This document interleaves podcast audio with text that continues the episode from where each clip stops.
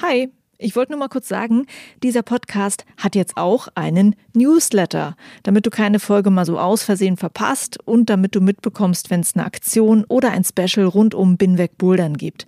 Den Newsletter, den findest du auf meiner Steady-Seite, das ist steadyhq.com slash binwegbouldern und natürlich auch auf binwegbouldern.de. Das war's. Viel Spaß mit dieser Folge.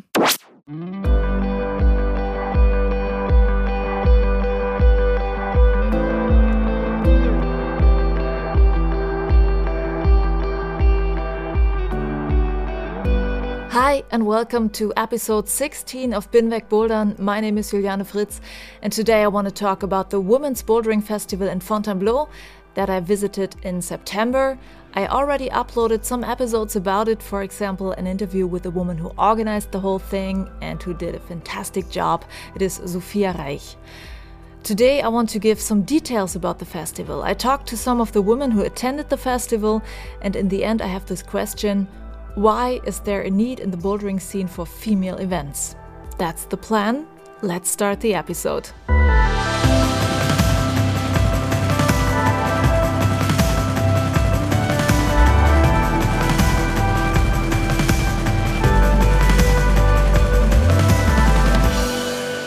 This year, the forest in Fontainebleau saw its first ever women's bouldering festival. The organizer Sophia told me in an interview that when she first came to Fontainebleau, she saw like 20, 30 people, and there were only two women apart from herself. And she wanted to change that and had this idea to start a festival.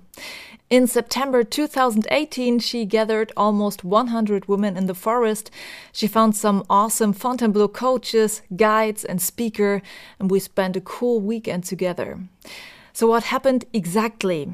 There was a yoga workshop, a route setting workshop, and a parkour workshop. So, lots of stuff to learn. I did not do all of these, just the yoga just to find out that I still don't like yoga. well, um, I somehow wish me and yoga would become friends, but too many exercises just don't work for me and my back. So, but this was luckily not the most important part of it. In the forest of Fontainebleau, we started with a good warm up and then we got some important facts about how to behave in Fontainebleau, and I want to share these. First, never climb when it's raining or when it's wet because the sandstone is like a sponge and it will really move underneath your hands. That is true I experienced that. Second, clean your shoes before you climb because the dirt on your shoes will polish the sandstone and make it really glassy, and so future generations won't be able to climb it as good as you do. Third, clean your chalk marks. And the fourth thing is, I'm really sorry, but this is a thing that I've been doing wrong the whole week in Fontainebleau before the festival. Don't drag your bouldering crash pad over the floor from boulder to boulder. Take it off the ground, carry it to the next boulder, and then lay it down. This dragging around causes erosion on the sandy forest floor. And because the rocks are actually just made of sand too, this erosion of the floor will also influence the rocks and will slowly destroy them. I think this is very good to know. So, after we were filled with all this good knowledge, we started climbing in small groups. And what I liked in the beginning was that we did some mental training on a lower rock to get to know the feeling because I think this is one of the scariest things in Fontainebleau, the top outs. So, it was really cool to start with this. And the Fontainebleau guides led us to certain problems that they thought were helpful for us to learn some good lessons about good foot placement or about the right way of heel hooking and so on. So this was really cool because like the foot technique is so important in Fontainebleau because you have most of the time really tiny footholds or the rock is polished as I told you.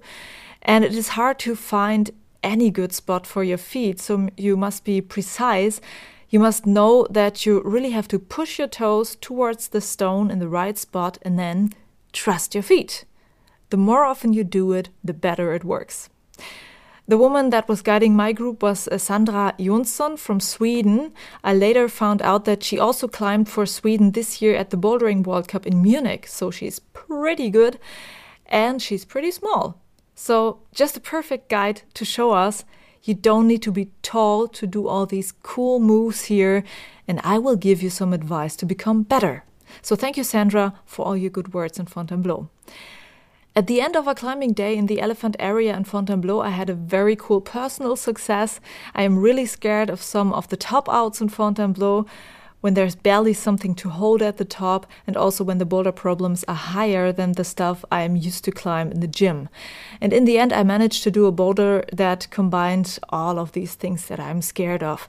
And it was really so much fun to work the problem out with all the other women to see how they do it and to get an idea of what is possible. And the interesting thing is, the boulder really changed my fear of heights, so my personal fear limit moved upwards a little after this weekend. And then in the end of the day, there were some speeches and presentations, and I really am a fan of that. I really love to hear people talk about what they love about bouldering, hear about their passion. And one of the speeches was from a woman from the local forestry office. You can hear that speech on my podcast too. Then there was Alice Hafer, a bouldering woman that talked about her first multi pitch climbing route that she did together with a female climbing partner. And one of their challenges was to really do it without men to manage to do all the stuff on their own. And uh, I also liked the presentation of Alexandra Taistra, a sport climber and climbing coach, and she talked a lot about the right training for climbing how to start, how to move on without getting injured. And I just love input about this because I just want to stay in the sport, and because of that, I want to do everything I can do to help my body stay injury free. Alexandra, for example, showed us how to hang ride. That is something I have learned this year too, that there's a wrong and a right way of hanging on holds. And I learned that I was doing it wrong for years. And this unfortunately can injure your shoulders and elbows. And if you want to know how to hang right, I will put a good video into the show notes that explains this to you. So, these were some of the topics and activities at the festival. And of course, one of the best parts was getting to know female climbers from so many different countries. There were girls from England, Ireland, Sweden, Poland, the Netherlands, France, Germany, and so on. And it was so good to hear from them, hear how far developed the sport is, where they come from, and to hear their stories. And one of the stories is the reason why I really want to remind myself to do more spotting, not only to protect the boulderer, but also to protect other people in the gym. One woman said that in her gym a climber fell down and a child ran into him and got badly injured, and the kid now is paralyzed. This is so unbelievably sad. So, another reason to spot a boulderer is so that everyone realizes don't walk here, someone is bouldering up there yeah, these are some of the things I liked about the festival, and now let's see what the other women think. I recorded some of their opinions at the festival. Now have fun with that. I'm Kat. I am from Germany, but I live in London. I really enjoyed the festival. It was my first time bouldering outside, so it was really great. Like I felt really taken care of, and people were so really motivating and it wasn't intimidating at all to get started. And it was like really great to start with really easy stuff and then kind of gradually get more and more confident. So i really really enjoyed that. Hi i'm sophie and i'm from bristol.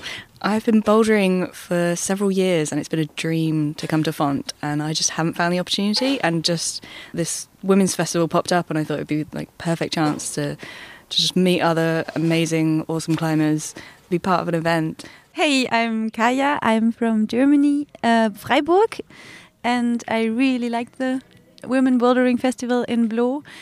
It really inspired me for doing more in bouldering because I come from sports climbing and multi pitching, and um, I got inspired by a lot of local strong women here that do really crazy moves and super interesting projects here. I'm Jessica, I'm from France.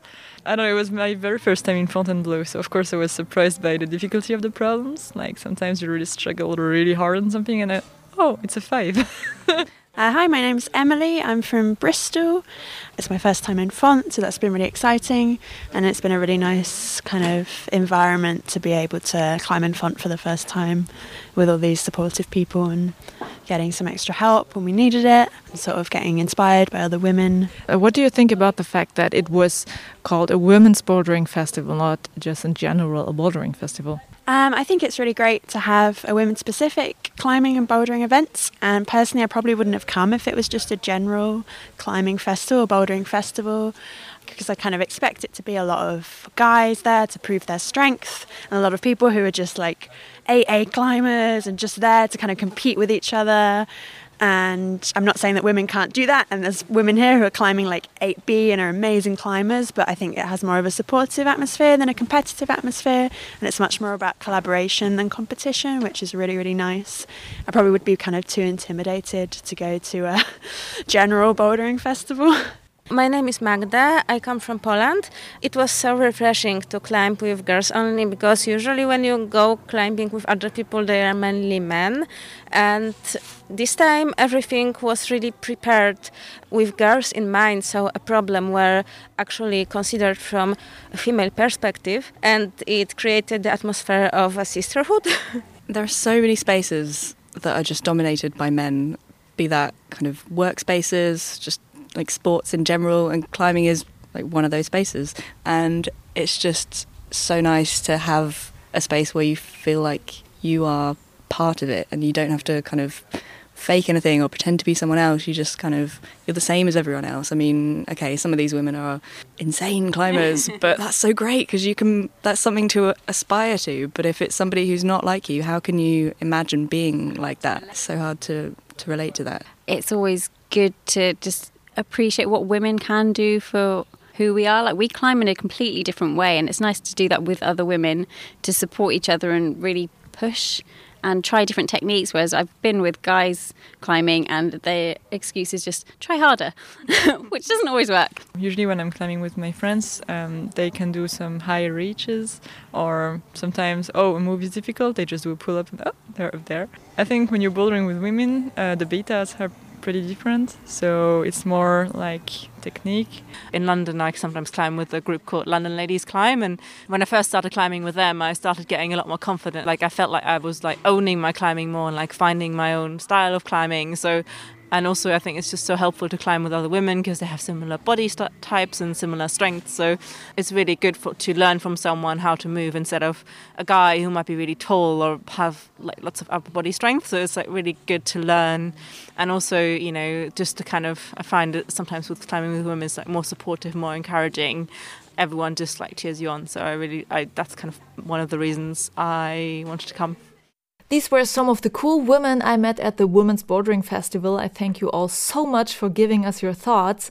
And while I was listening and cutting this, so many things came to my mind about how I feel as a woman in the bouldering scene, how I felt at the beginning when I also thought I was too small or too weak. Just yesterday, I was in my gym and I climbed in the biggest roof we have there, and I looked around and I saw only men climbing in this roof. I mean, I now feel okay with that, but as a beginner in bouldering or as a woman, you would think in this situation, well, this is not my club. Or the training area in a gym. For a long time, I really felt not comfy to go there because I thought, this is only for the really hard climbers here. But I now really think that we must overcome this thought encourage each other, and encourage more women to start bouldering to get some more of the female spirit in our scene. I think some men would be happy about that too, because, for example, one of my climbing buddies told me that he also thinks this competitiveness amongst men is really stupid. He explained the situation to me. When you climb with guys that climb harder than you and you manage to do one of their routes, they'd be saying that maybe this route isn't hard at all, and they start downgrading it. But the cool reaction would be to say, Wow, that was awesome, man. Why is that so hard? So I think there are so many reasons why you would say bouldering is for tall people, and that might be tall men or tall women. I think we have to keep this in mind. This is not a man versus woman problem. And you could say bouldering is only for strong people, or the bouldering scene is so competitive because it is a male dominated sport. You would find proof for all these things, or you try to see it another way. And I would like to start with saying that there's only one thing in bouldering that you can't change, and that is your height. If you are a small woman or a small man, you will stay small. But you are able to train your muscles. You are able to get more knowledge about climbing technique. And you will become more flexible. And your body will learn coordination moves. And you can change your mindset from, I can't do this because I'm weak, to, I am strong and I will be able to improve and train, and then I will do this move. If not today, maybe tomorrow. Too often we limit ourselves with our thoughts, and it's not like these limits are really there, we just believe they are. And I do know this because I'm also kind of an expert in this. I am also good at thinking that I'm not very good at this or that, and all the people around me can tell me that I'm wrong, but I don't see it. And really, girls, bouldering is a perfect way of proving yourself that you are strong and that you can change things you want to change. And there might be this one person who says one mean thing to you or would comment your climbing, and this really gets you down. But then, truly, this is just a dumb thing to say from this person. You can't expect any person to be cool in the scene. And you just have to deny that this affects in any way how you are feeling. This will not let you down. Be kind to yourself. Don't repeat negative, wrong thoughts about yourself being weak. Seriously, you are in this sport. You are ambitious. You have already climbed lots of cool stuff. Look at that. Be proud. Go on learning. Go on training. And in my opinion, you should do that for you, not for someone else and about competitiveness and competitions. I also am not too much the competitive person, and that is why I believed very long that I would not go to a bouldering competition. And you know what? I then tried it, and it was so cool. I will tell you about my first competition and why I think that you, as a woman, should try competition too, if you haven't done it until now. The first reason is I want to see the day when the female starting list in a competition is as long as the male starting list. That would be awesome. The second reason is I had doubts about comps. I thought this competitiveness thing is not mine. But I went to my first comp and it was one of the coolest days ever. I went there alone. I did not do super well, but I never climbed so many hours in a row without realizing that my skin is gone. And the women I met at the comp were amazing. I just realized this while I was preparing this episode that I only remember the women on that day that I worked together with on the boulder problems. They were so helpful. It was no ego comp style. It was, hey, I also struggled with this. Can I help you? One of my best female bouldering friends, I got to know her at this competition. She caught me at a boulder that really scared me and she said, I did that too. Can I help you? And she really talked me up that boulder, and I just believed her words. And the reason is somehow the same that a lot of the girls at the festival mentioned. If a man had told me, do this, do that, it would not have encouraged me as much at that time because I would have thought, mm, your beta does not work for me. But she was so helpful for me because she climbed at my level, she was about my height, and so I thought if she can do it, I can do it. And I think if more women dared to go to a comp, the whole thing would be so much more fun. So just let's go there and do it our way. So I see there's a truth in this male and female way of climbing things, but it is certainly not a rule. I climb with men, they are motivating for me too, and comparing men and women, I have to go back to when I started bouldering. There was this really tiny gym in the city I once lived in, in Weimar, and I don't know if the gym owner, Frank, realizes how much he encouraged me and influenced me. But he was the first man who told me yes, there are things that men are sometimes better at, thanks to their strength and height, but it can be pretty useful to be small in climbing too and some women are just more flexible than men. And after that, I saw what he meant. For example, I have always been quite good at weird sit starts that some of the guys I climbed with were barely able to do. And then in that gym came the day when I thought about becoming stronger, and I tried to do a pull up, and it did not work. Not at all. And Frank came to me and told me, he knows a lot of women that have been bouldering for a long time, but very few of them are able to do a pull up. The reason is Men have better developed muscles in their upper body, have strong arms, strong shoulders, and women somehow grow up by not using these parts too much. And I thought, I don't care. Why should I not be able to lift up my own body weight? And so he showed me how to start training pull ups. And the first thing was start with pull downs. So get onto that pull up bar with your arms bent and then slowly get down. But the funny thing was, the pull up bar in Frank's gym was not made for small people. I could barely reach it with my hands, and like this, it was not possible for me to get into the right position for the pull down training. So, what did Frank do? He built some little wooden stairs. So, every time I got there, I took these stairs, got up to the pull up bar, and trained. And I don't remember how many weeks it took, but I really managed to do it. When I did my first pull up, it was just awesome. And really, Frank motivated me so much in the way he gave me advice without making me feel weak. And for me, the story with the pull up bar is so symbolic for this whole man women issue in the scene. And it stands for what a lot of women also said at the festival. This scene was built mainly by tall, strong men to fit their needs. But it doesn't have to stay like this. We can change it. And so I must say, I am really happy to have met so many cool bouldering men, guys like Frank. And still, I'm also fighting this thought that it is so unfair when, like, my boyfriend just reaches up to the next hold and I can't. But of course, then sometimes I manage to find my own beta and I still am able to climb that thing, and that is so cool. And of course, if you are new in the sport, it will be hard for you to find the alternative beta because you don't have so much experience. And then there are two things you can do ask other people or other women for help, or watch other women climb. That can be in your gym or go to YouTube and watch some bouldering competitions. When I started watching competitions, I realized how focused I am on women because I also did not have too many female bouldering friends. And then I just realized how much I need to see how they do it because it really helps. And if you don't have a role model around you, then take a Shauna Coxsey or a Staša Gejo or Akiyo or Miho or look at the national or local comps that are around you. It is so much fun and you will learn so much about movement. And another idea is maybe you just build up a female bouldering group in your town and you will find your ways to climb, train together, and become stronger. And then in the end, you go to a competition and have some fun.